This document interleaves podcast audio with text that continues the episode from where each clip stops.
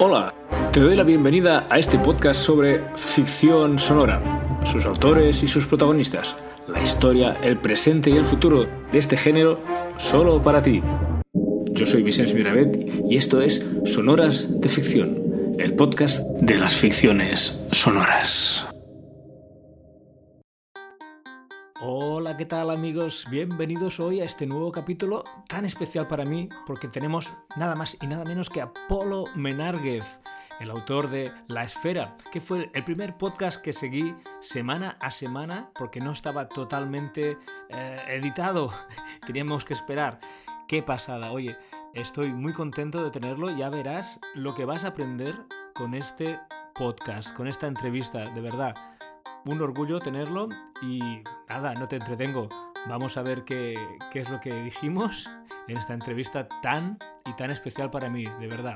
Escúchala entera porque vale mucho, mucho la pena. Adelante, bienvenidos, soy Vicente Mirabet y esto es Sonoras de Ficción.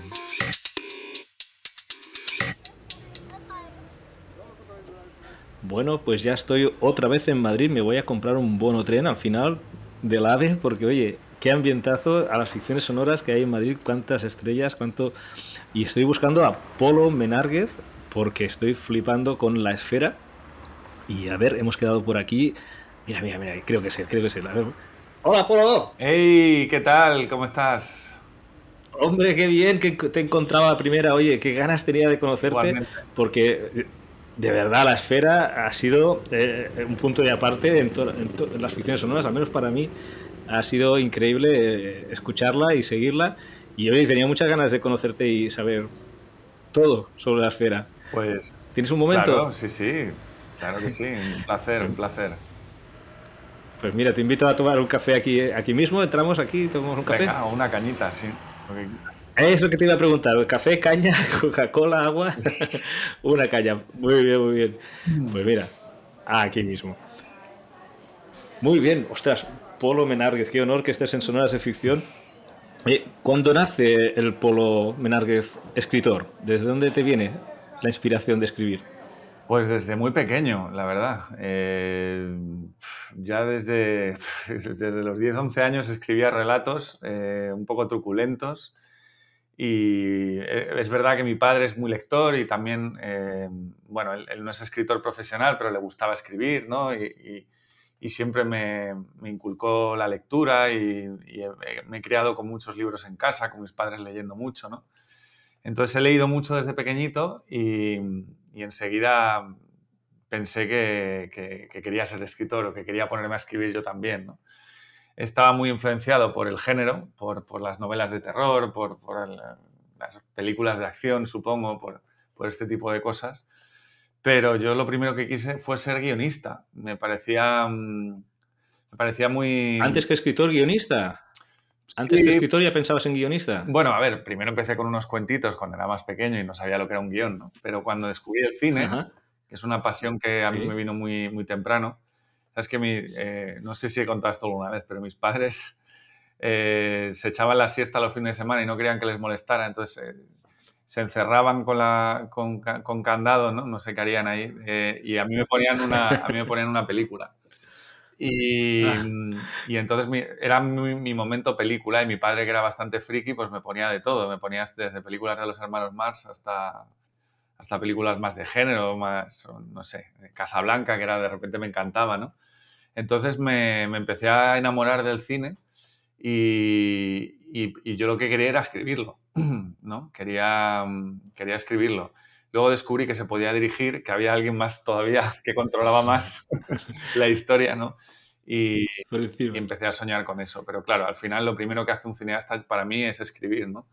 Yo cuando conozco cineastas que no escriben me extraña mucho porque pienso, sí, es que es lo primero que uno hace cuando quiere hacer cine es escribir, ¿no? Porque al final se supone que hacemos cine para contar historias. Eh, entonces, la cine es muy caro de producir, pues lo primero que hacemos para contar historias es escribirlas. ¿no? Entonces, a partir de ahí me fui aficionando a la escritura, luego tuve un blog de cuentos, luego, bueno, he, escrito mucho, eh, cosas muy malas, eh, que me han servido para aprender y para, y para, bueno, para desarrollar parte de lo que se supone que es el oficio de guionista, que nunca dejas de desarrollar, ¿no? es un oficio que, siempre aprendes.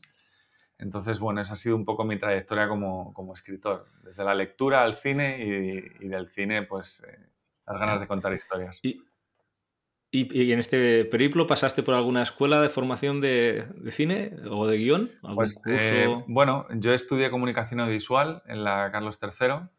Em, es una carrera donde lo que más me interesaba era el cine. Yo siempre estuve enfocado al cine. De hecho, ya antes de la carrera había hecho algún corto muy doméstico, ¿no? con amigos o con mi propio padre de actor. O con...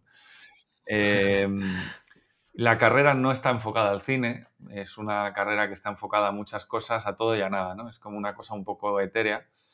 Em, pero de alguna manera mm, siempre me han generado cierto rechazo las escuelas de cine. No, sé por qué, no te sé explicar por qué. Eh, siento mm. que son un poco nicho, que, que, abren un poco la, mirada hacia el mundo, ¿no? Y pensé que, de hecho, mi primera intención era estudiar filosofía. Eh, lo que pasa es que al final me convencieron para hacer algo más práctico. Pero bueno, la carrera es decepcionante, supongo, ¿no? Que hay algunas asignaturas muy buenas. Yo tuve grandes profesores de guion, como Alejandro, Alejandro Hernández, o directores de cine como Urbizu. Y ahí es donde más aprendí. Incluso Urbizu repetí el curso entero solo por repetir, que quedara más. como, oyente. Qué bien. Entonces me... Bueno, de esos profesores sí que aprendí mucho, pero sobre todo lo que hacía era hacer mucho. Eh, hacer cortos, escribir, eh, siempre me, mantenía activo, que yo creo que es lo más importante para alguien que está empezando, ¿no? Hacer, hacer, hacer, equivocarse, hacer, equivocarse, hacer. Claro, claro, claro. Y, entonces, eh, ¿algún libro de guion, de estos típicos del guion, de, de Sid Field, alguno de estos, ah, eres fan? Pues mira, los tengo. Eh, de hecho, tengo por aquí alguno. Eh, tengo el de McKee, tengo el de. Eh, yo creo que es bueno saber que existen, leerlos así, incluso estudiarlos, conocer un poco las mecánicas y las, y las normas que ellos, entre comillas, imponen. También está muy bien el de Mamet, ¿no? Y, y, escuchar a Mamet y escuchar a... Yo creo que es muy, muy bueno escuchar a guionistas. Eh, más que nada porque al final el guion está muy ligado a la industria y en la industria se manejan los términos en los que ellos trabajan. Entonces es bueno saber de, qué están hablando los productores o de qué están hablando otros guionistas o de qué están hablando. Sí. Pero, pero claro, eh, atraparse y ceñirse a sus normas nunca es recomendable. Eh, no hay normas en esta industria. Yo tengo ahí un póster de Frank Capra que dice, en el cine no hay normas, hay pecados y el pecado capital es el pecado capital es el aburrimiento. Y yo eso es la única norma que me impongo, no aburrir a... Muy bueno, muy bueno. Este me lo apunto, oye, es, es una cita buenísima de Frank Capra. El resto, herramientas que puedes usar más o menos. Eh, hmm. Bueno, no sé, a mí me parecen interesantes. Para mí el mejor libro sobre escritura es el de Stephen King. Sí. Ole, a mí también me gustó, me encantó. La segunda parte. mientras, escribo. mientras escribo. Sí, sí, sí. Es eso es una maravilla, eso es una maravilla. Sí, se inspira y te pone las, ganas y la energía para ponerte a escribir. Total. Enseguida, antes de acabar el libro ya. sí, sí, sí. Eso que se llama Así se hacen las películas, que también habla de narrativa, que es muy interesante. O sea, que yo creo que es bueno empaparse de cualquier cosa. Mm, claro, aprender todas las normas. Sí, perdona, perdona. No, no, no, es aquello como en la música, ¿no? Que aprendes todas las las normas para luego olvidarlas y, ser creativo, porque si no acaba siendo una máquina reproductora. Exactamente, mira, le, Urbizu decía una cosa y es que em, toda enseñanza es, supone llenar una caja de herramientas. Eh, ¿Esas herramientas sirven para todo? No. Pero que de repente necesitas arreglar algo y no sabes con qué, pues abres la caja, ¿no? Y ahí están todas las herramientas. me parecía una lección muy útil, porque es verdad que hay veces que es mejor usar estas herramientas de otros guionistas o de gurús del guion para intentar arreglar problemas, ¿no? Ver, ver los problemas que tiene tu guion desde la perspectiva que ellos enseñan. Claro. Sí, porque a veces te ciñen a, cosas que son un poco hasta inverosímiles, ¿no? En la página tal tiene que haber el punto de giro que, claro, siempre tan matemático tiene que ser. Esto es un poco un cliché demasiado estricto, ¿no? Que, sí, está muy bien tenerlo en cuenta, pero, pero tampoco hay que ser esclavos, ¿no? Porque tú, por ejemplo, eh, el viaje del héroe lo tienes en la cabeza cuando escribes. Bueno, eh, eh, la verdad es que sí, no te voy a engañar. ¿eh? Yo, em, yo creo que es útil saber qué está pasando con tu historia y es muy útil que el punto de vista, cuanto más radical sea en el protagonista, suele funcionar mejor. Es decir, cuando tú estableces una narrativa en la que tú tienes un personaje al que se le plantea una situación anómala en su vida que tiene que solucionar y desde ahí haces un viaje hasta que la termina de solucionar, pues hombre, eh, sobre esa base es más fácil construir una buena historia. Ahora bien, me dices, ¿y Toro Salvaje? Y digo, pues no, no tiene nada que ver y es una película maravillosa. Me dices, Taxi Driver? Pues tampoco, ¿no? me dices em, eh, Fargo, pues tiene una narrativa inversa. De repente el antagonista resulta que es el protagonista y, el bueno es el malo. O sea, quiero decir que ahora, eh, desde mi punto de vista, hasta donde voy, ¿eh? hay que ser los Cohen para escribir Fargo, hay que ser Paul Schrader para escribir Taxi Driver. O sea, digamos que cuanto más flaqueas, más útiles son las herramientas. Cuanto más genio eres, pues supongo que te puedes permitir licencias como hace Tarantino, como hacen los genios como Tarkovsky o como, ¿no? Eh, sí, sí. Pero mientras estás construyendo algo y te, sientes un poco flojo, esas herramientas son útiles. Sí, sí, estoy muy de acuerdo. ¿Y qué, herramientas utilizaste para construir la esfera? Pues la esfera, la verdad es que fue una locura porque yo mm, estaba en paro en aquella época creo que fue justo la pandemia, ¿no? Que, nos, digamos que me pilló en un momento en el que yo acababa de estrenar El Plan, mi primera película, em, y yo esperaba que esa película me, ayudara a, tener más oportunidades, ¿no? Y de repente, ¡pumba!, ¿no? La pandemia, que además nos, nos, tocó en el estreno de la peli. No digo que, vamos, otra mucha gente la pasó peor que yo y... Claro. Pero sí que es verdad que ahí me frenó un poquito entonces, eh, eh, claro, pues yo creo que todos los que escribimos en esa época nos pusimos a pensar ideas ¿no? y, a, escribir. Entonces surgió esta idea eh, en una conversación con, un, con alguien que conozco que también ah, hace programas de radio y tal. Entonces me dijo, ¿por qué no te haces un podcast de ficción? ¿no? Y de repente escuché podcast de ficción, que había escuchado alguno, pero había escuchado El Gran Apagón, pero no había escuchado Guerra 3. Bueno, me puse a escuchar y de repente dije, ostras, esto tiene unas grandes posibilidades. En el cine estamos aquí como acotados por la producción, ¿no? Tal, y de repente esto es, esto es el infinito y más allá, ¿no? Es como... Entonces me, me, gusta el género como, como, un... O sea, me gusta trabajar eh, historias de género porque son muy divertidas de hacer. Están los marcos muy acotados, em, la imaginación vuela, puedes hablar de temas importantes hablando de temas banales. Hay algo ahí como una cosa, como, como un... Ajá. Y entonces, pues de repente, eh, en este momento en el que yo estaba pensando con esto, me di con un podcast de, La Rosa de los Vientos sobre eh, los ovnis. Los ovnis. Que entrevistaban a un colega, me lo pasó y me dijo, tienes que escucharte esto que te va a flipar. Entrevistaban a varios eh, expertos y hablaban de la carta de los pilotos del New York Times, ¿no? Que varios pilotos americanos entonces dije, ostras, ¿qué pasaría si en España también los pilotos estuvieran viendo ovnis, ¿no? Ajá. Eh, entonces, a partir de ahí, pues eh, empecé a escribir intentando crear un personaje muy fuerte como Maika, eh, acompañado de, un personaje como Mariano, ¿no? Intenté crear esta especie de binomio que siempre funciona muy bien en las parejas de policías, con, dos personajes que contrastan mucho, ¿no? Pues eso. Sí. Em, y, sobre esos dos personajes, ahí sí que dije, el viaje de este personaje que tiene que ser yo, porque yo tampoco soy un gran experto en ovnis ni, en nada de esto, con lo cual me, tengo que poner en la piel de alguien que se va a encontrar con este por primera vez, ¿no? Para entenderlo mejor, ¿no? Em, y a la vez eh, viví el, duelo de mi chica porque su padre murió durante el coronavirus y fue muy duro y, yo había vivido como muy de cerca su duelo. Entonces, sí.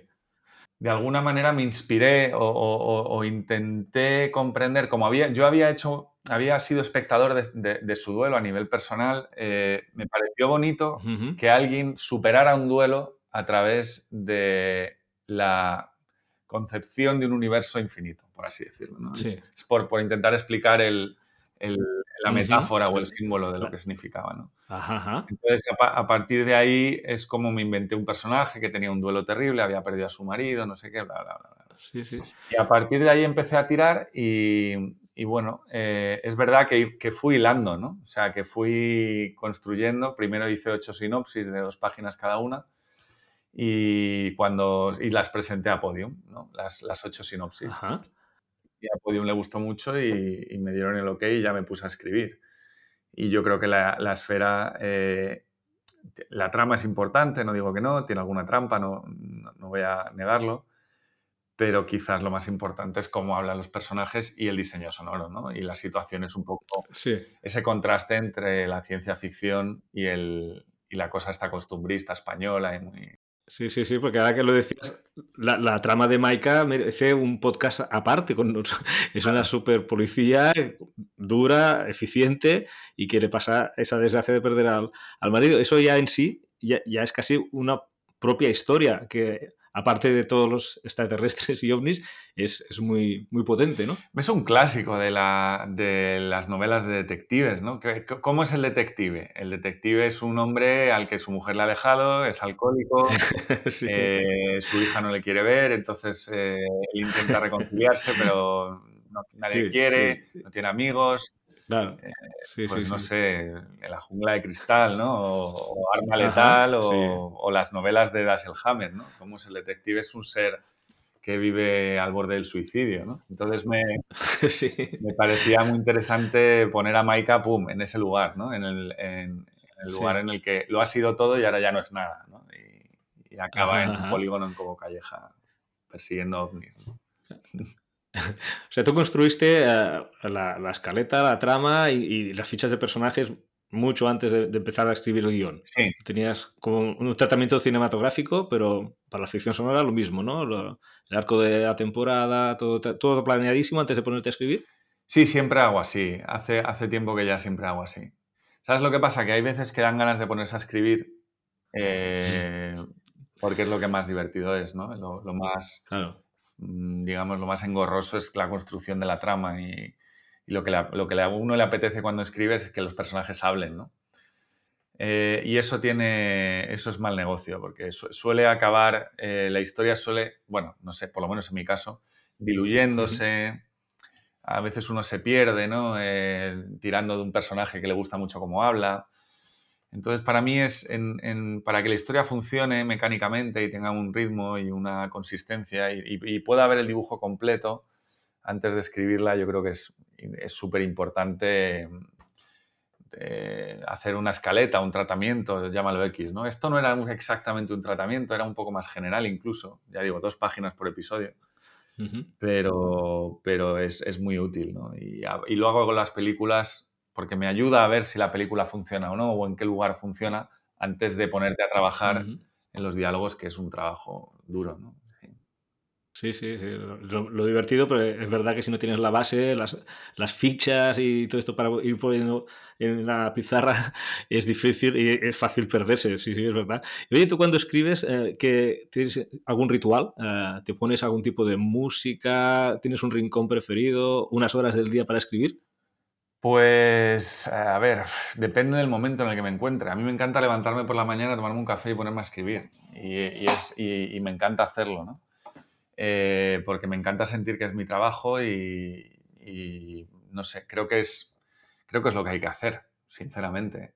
Lo que pasa es que muchas veces, y así escribí La Esfera. La Esfera me pilló en un momento en el que no estaba haciendo nada más. Tenía, la escribí en dos meses más o menos, lo que es el diálogo. ¿no? La- eh, Sí. entonces, eh, o do- dos meses y medio, inclu- incluso un poco más. Entonces me levantaba por la mañana y me ponía a escribir, ¿no? Y, y yo creo que, es, que es, es, es lo más bonito que te puede pasar, sentir que escribir es tu trabajo, ¿no? Y es tu... Claro. Eh, el problema es que muchas veces eh, escribimos a la vez que hacemos otras cosas, ¿no? porque, Mm. porque tenemos que vivir de algo Sí. y no nos, no nos suelen pagar mucho por escribir. Entonces, bueno, eh, a partir de ahí, pues es- escribir por las noches me gusta, aunque yo soy de levantarme temprano, entonces a las 10 o 11 de la noche estoy un poco cansado. Em, sí. Cuando más mayor te haces, más, más cuesta, ¿eh? Por la eh, noche. Escribir por la noche tiene ese aura de poeta maldito, ¿no? De, sí. Como de Bukowski, ¿no? De, pero a mí me gusta más eh, escribir por el, por el día. Y me pongo música, sí. Me ayuda muchísimo. La esfera al escribir con la banda sonora de Interstellar en bucle. Ole, eso, fue el disco que más escuché ese año. El de esto que te mandan en Spotify. Sí, el Spotify al final. Que lo tenía en bucle, lo tenía en bucle todo el rato, todo el rato, todo el rato. Esa y la de y Arrival, ¿no? Tenía las dos bandas sonoras en mi cabeza. Qué bueno. Y a mí me, me mete muchísimo, me, me, ayuda muchísimo, ¿no? Em, claro. Y además cuando me engancho es que me pasan las horas volando, ¿no? Es una maravilla. Ajá. O sea, depende del proyecto, te escoges una banda sonora. Sí, sí, sin ninguna duda. Sí, No, no aleatoria. Tú buscas, esto me va a inspirar para este tema que estoy escribiendo, más o menos buscas. Totalmente, sí, sí. Muy tengo, bien, tengo ahí mis bandas sonoras favoritas y en este caso es que si hubiera podido pagar los derechos hubiera usado la banda sonora de, de Interstellar, ¿no? Seguro. claro, claro. Porque tú cuando acabas ya de hacer el, tratamiento, ¿tienes claro que esto va a ser bueno, va a ser el éxito que ha tenido? No, para nada. ¿Lo intuyes? No. Para nada, para nada. Eh, bueno, no sé si ha tenido éxito, ¿no? Supongo que sí, ¿no? Hombre, eh, yo creo... A mí ya te digo que es top, top, top, top. La esfera es top, top, top. Pues, no, no, para nada, en absoluto. Ni siquiera... Eh, la primera vez que sentí que la esfera podía funcionar fue cuando escuché el primer episodio. Montado. Vale, ya con... Después de que pasara por, por el brillante arte de Teo. Sí, sí, sí ahí dije, hostia, eh, cuidado, esto es mejor de lo que yo pensaba, pero porque claro, yo había escuchado, había leído que bueno, sí, yo soy muy inseguro y reescribo mucho y me critico mucho a mí mismo y entonces había grabado las voces yo, las había editado yo, yo había editado las voces, quiero decir, eh, el orden de las voces, por así decirlo, ¿no? En las tomas buenas. Entonces yo había escuchado el primer episodio a pelo, solo con los personajes hablando. Claro. Entonces eh, me pareció horrible. claro, me imagino que los dos aviadores hablando sin efectos eh, en el avión, nada que ver. Horrible. Entonces me, pareció que era aburrido, que, no funcionaba, que... Y dije... Eh", y entonces cuando me lo devolvió Teo, hmm. ahí me acuerdo perfectamente la ilusión que me hizo. O sea, es que estaba aquí en donde estoy sentado ahora mismo eh, y, me llevé las manos a la cabeza y llamé a mi chica y le dije, tienes que escuchar esto, esto es increíble, esto, es, una pasada, ¿no? Eh, y ahí sí que, bueno, pues me, empecé a creer que la ficción sonora que había escrito y que había dirigido, eh, gracias a, por supuesto, la labor de Teo, de repente hacía... Pasa mucho con los premontajes de las películas, también. hay que acostumbrarse a verlos y hay que acostumbrarse a, porque son duros. La primera, el primer premontaje del plan, yo pensaba, yo de mi peli, ¿no? Eh, sí. A mí me pareció espantoso, me, me, me, deprimió mucho, ¿no? Hasta que empezamos a ordeñar la película y a, y a darle forma y a darle agilidad. Y a... Entonces, bueno, eh, con el tiempo te vas acostumbrando a, las, a, esa primera decepción de tu sueño a la realidad, ¿no? Pero es verdad que te escuchar de... Claro, es que fue como de repente ver la, ver la serie, ¿no? Sí, sí, es, una, eh, el binomio ha sido espectacular lo que ha aportado Teo Rodríguez. Es increíble el, ambiente eh, y todos los efectos que con aquellas idas y venidas de las llamadas de teléfono. Aquel efecto que hace él es fantástico. ¿Cómo lo ha hecho? ¿Cómo lo ha hecho esto? ¿no? Y es fantástico. La, la mano de Teo ha sido increíble. ¿Y eh, tú le diste algunas indicaciones a Teo o dijiste tú mismo, aquí tienes los diálogos? ¿Cómo fue la Bueno, en el, en el, guion hay muchas indicaciones, ¿no? Yo escribo muchas acotaciones y, eh, a mí me... Creo que es, es, como en el... Igual que en el cine. Entonces, en el cine escribes con imágenes, aquí escribes con sonidos, ¿no? Entonces, yo, yo los sonidos los describo.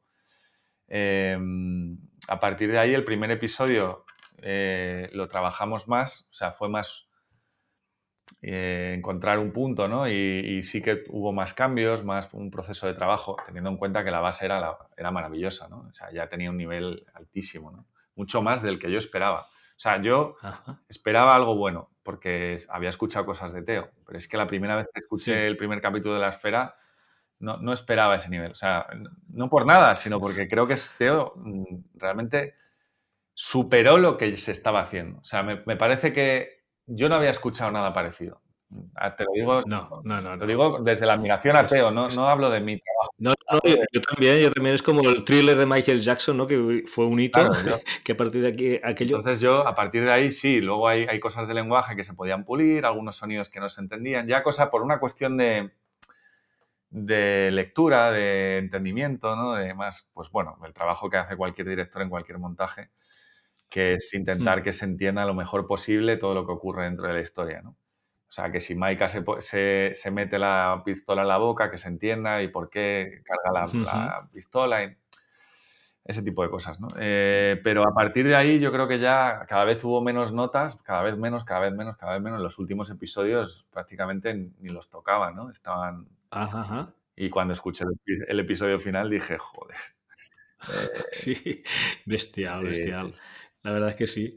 Increíble trabajo de Teo.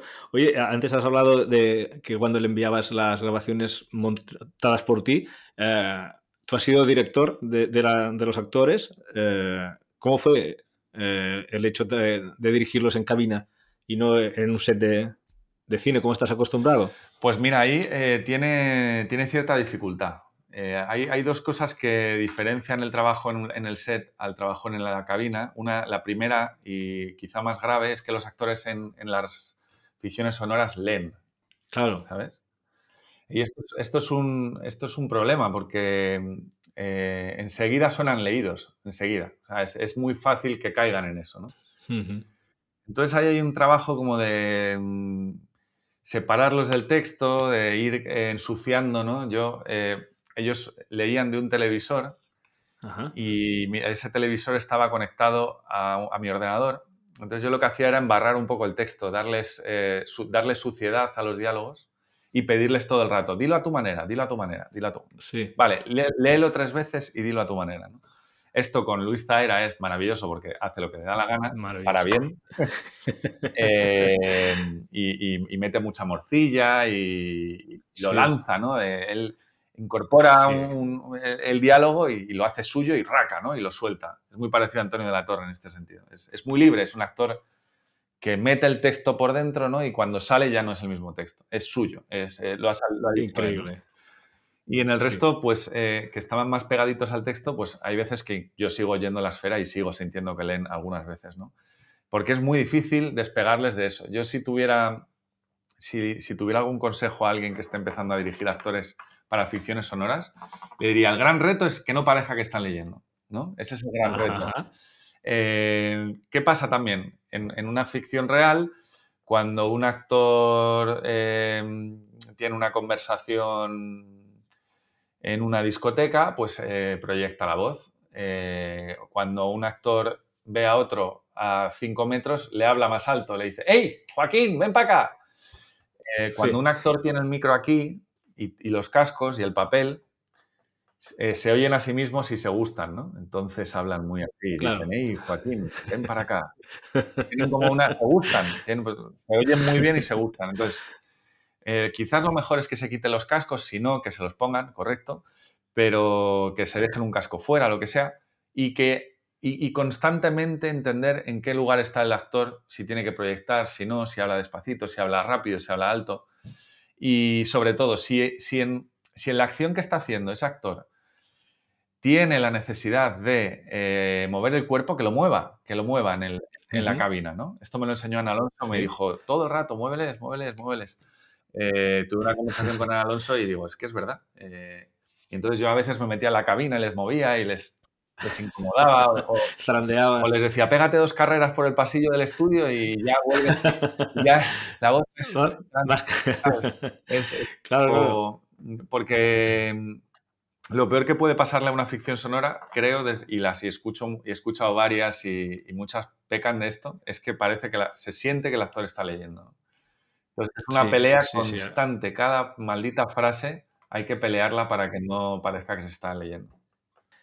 Sí, yo, en, mi ficción que estoy escribiendo, como lo hemos ido haciendo muy paulatinamente, las primeras eh, interpretaciones a veces eran párrafos muy largos, entonces es cuando caían en eso y poco a poco fui acortando los diálogos para que fueran más lanzables, ¿no? Cuando más diálogo hay, pues más, más es fácil de caer en esto. Y oye, el casting, Luis, Luis Zaera y Marta Nieto, ¿las escogiste tú? ¿Fue un proceso ¿Cómo fue la cosa? Todo el casting lo escogí yo. Eh, todo, el, casting fue un casting a dedo de actores que conocía. Algunos son muy amigos míos, como Fon García, como el que hace Juanfran, o Canco Rodríguez, que hace de Ricardo La Casa, son muy amigos. Son, eh, Jorge Monge, que hace Kinko, eh, son mis mejores amigos, algunos de mis mejores amigos. ¿no? Qué bien.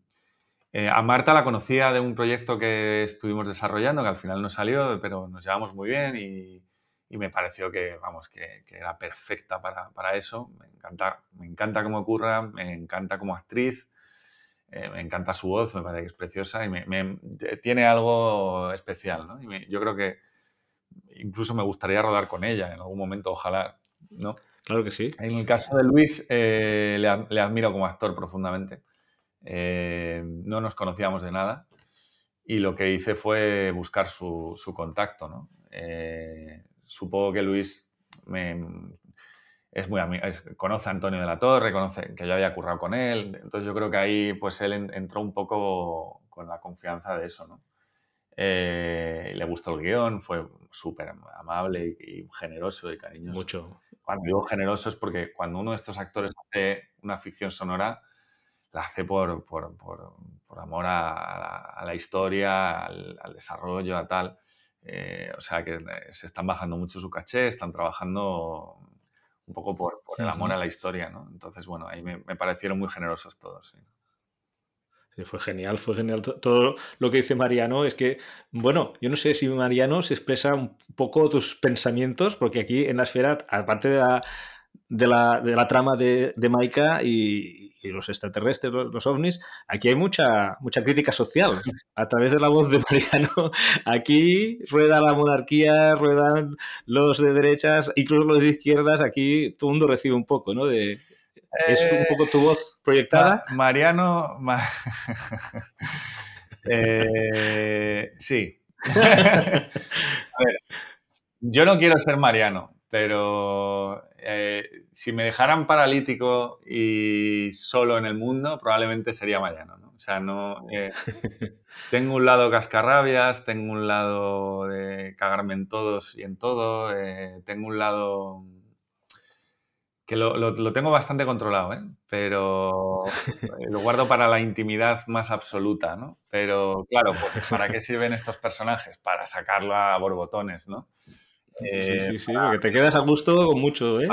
Muchas cosas. Y, decir barbaridades y, cuidado. Eh. O sea, me lo paso genial escribiendo al ministro también, ¿eh? Y yo no tengo nada parecido a ese ministro, nada. Pero mm, me encanta escribir al ministro, ¿no? Oye, recuerdo que, que, pusiste en las redes sociales, ¿sabéis en qué me inspiré para hacer el ministro? Sí. Y no sé si al final lo desvelaste. Lo puso alguien, ¿no? Eh, Fernández Díaz, sí. Eh, ah, yo. Lo pusiste tú, ¿no? Yo lo puse, sí. Sí, pues acertaste. Yo fui, yo fui. Acertaste, acertaste. Eh, sí, sí, pues mira, es que lo hiciste bien, ¿eh? Porque... Mm, no conozco a Fernández Díaz, pero me imagino a estos políticos un poco así. Me, los imagino un poco así. Un poco. Venga, coño, joder. que... me, los imagino como un poco así. Luego, luego muy curiosamente y contradictoriamente muy religiosos y muy, pero a la vez un poco de, de, whisky, ¿no? De segoviano. sí, sí, sí, me, sí, me, parecía que me encanta, me encanta ponerme en su papel. Me encanta. O sea, me, me gusta ser el malo, me, me, me lo paso súper bien. Sí, sí, sí. Me lo paso súper bien. Y Mariano tiene algo de, que te permite eso, es un personaje que te permite cagarte en todos y en todos, porque tú ahí ves que es un tío que no, como dices tú, no deja títere con cabeza.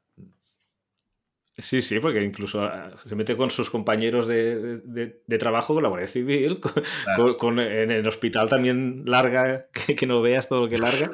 Eh, es, para dejarse bien a gusto todos tus, todas tus quejas, todos tus, tus, pensamientos, ¿no? Hoy hablando, hablando de ministros, también hablas de que cuando se funda la, la sección, la WART, de, hablabas de, ¿cómo se llamaba este? De, Rafael Vera. Sí. Como que esto es una licencia creativa o hay alguna cosa por ahí. No, es creativo, total. me, encanta. Hay, es que hay cosas que. no, son maravillosas cuando, cuando se te ocurren, ¿no? Tú dices, ostras, eh, a Rafael Vera no se lo cargaron por, lo del GAL, ¿no? Se lo cargaron por los ovnis. Me parece una maravilla. ¿eh? Es un disparate, claro, es un absoluto disparate, pero... pero bueno, es un poco eh, hablar de... Creo que ahí está un poco la clave del humor que a mí me gusta o del no sé, no sé si llega a ser humor o qué es, ¿no? Porque no sé, tampoco es humor de carcajada, pero sí que siento mirar a, quitarle solemnidad a las cosas, ¿no? Esa cosa como de a Mariano lo, dejó paralítico un etarra y tal, y, eso es duro y, hay una historia. Y, siento además que últimamente se está reflexionando mucho sobre esto, sobre el, conflicto en el, País Vasco, y creo que es importantísimo, que hay que tomárselo en serio, que hay que pensarlo, que hay que eh, reflexionar sobre lo que ocurrió, que, que es una historia reciente muy dura para España, para Vale, sí. Pero de vez en cuando eh, restarle solemnidad, inventarse cosas que de repente, mundos paralelos, ¿no? donde, esto ocurra, pues a mí me, me, relaja, me hace sentir que no toda la vida es tan importante, ¿no?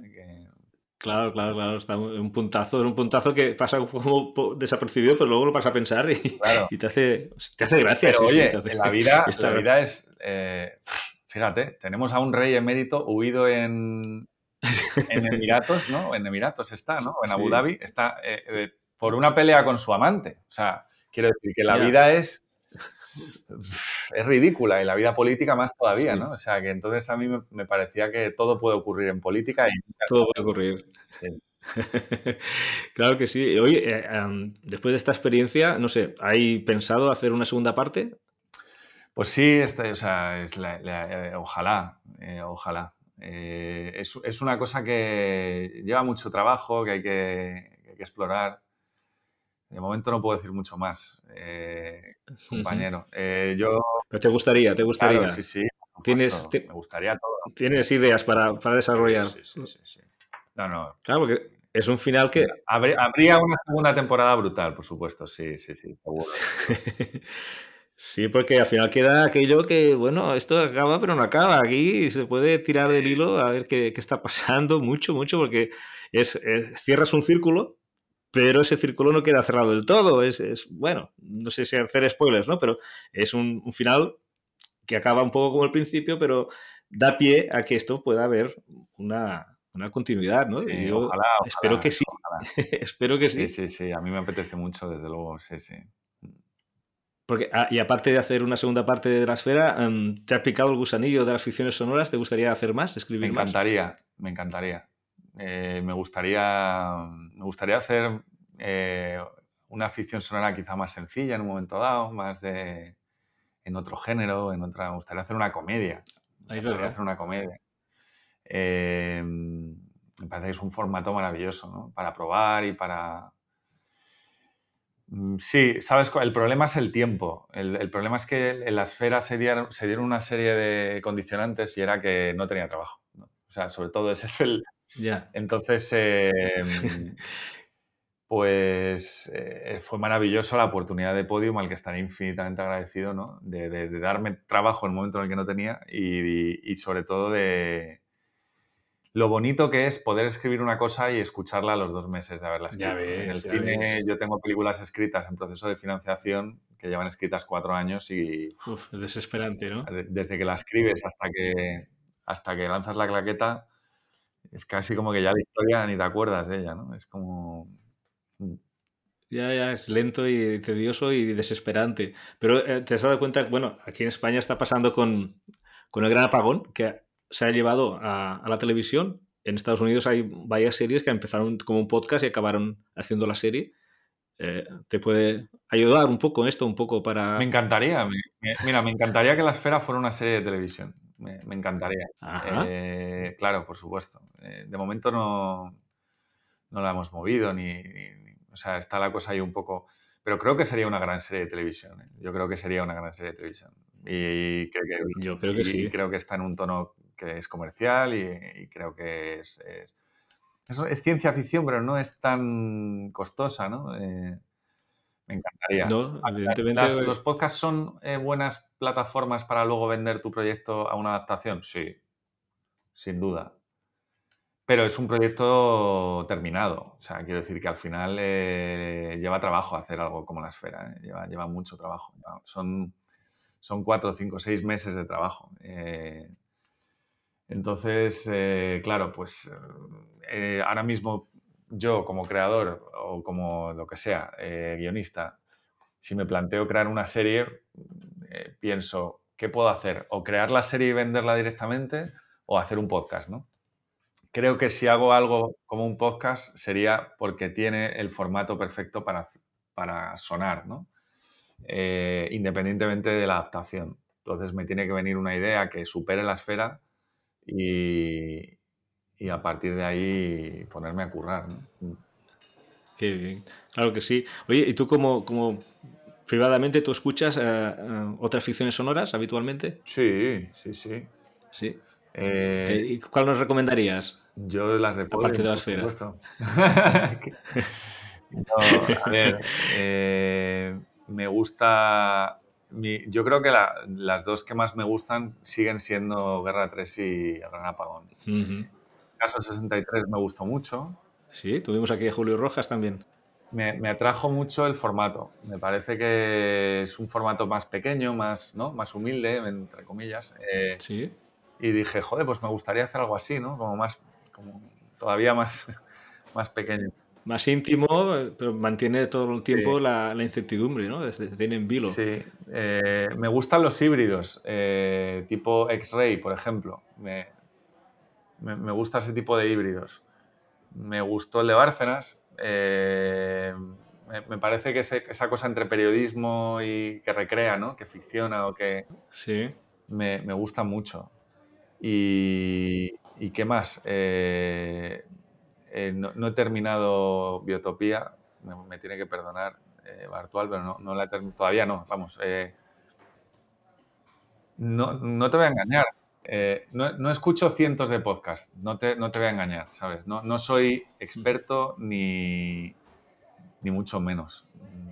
Soy un poco novato. Pero tú, ahí estás con la esfera, que yo creo que es un hito eh, en las ficciones sonoras y que, está ahí arriba para todos disfrutarla, que la hemos disfrutado muchísimo y esperamos con, ansiedad la segunda parte, porque es un mundo, un universo que nos ha encantado y esperamos que, que se cumpla y que escribas esta y otra más, porque tu trabajo ha sido excelente y te felicito desde, desde aquí. Pues muchísimas gracias.